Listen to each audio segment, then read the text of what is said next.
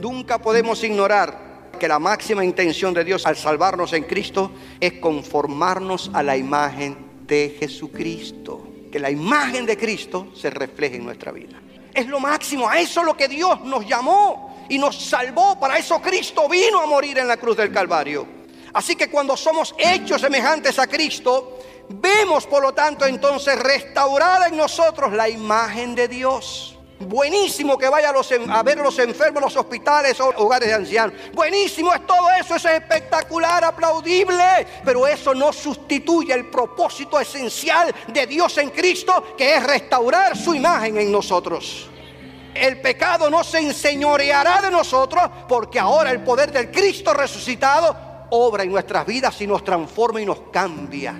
Esa idea de que cristianismo sea igual a religión no cabe en el marco evangélico que Cristo predicó. Jesús no nos llamó a ser religiosos, Jesús nos llamó a tener una relación personal con Él a través del Espíritu Santo.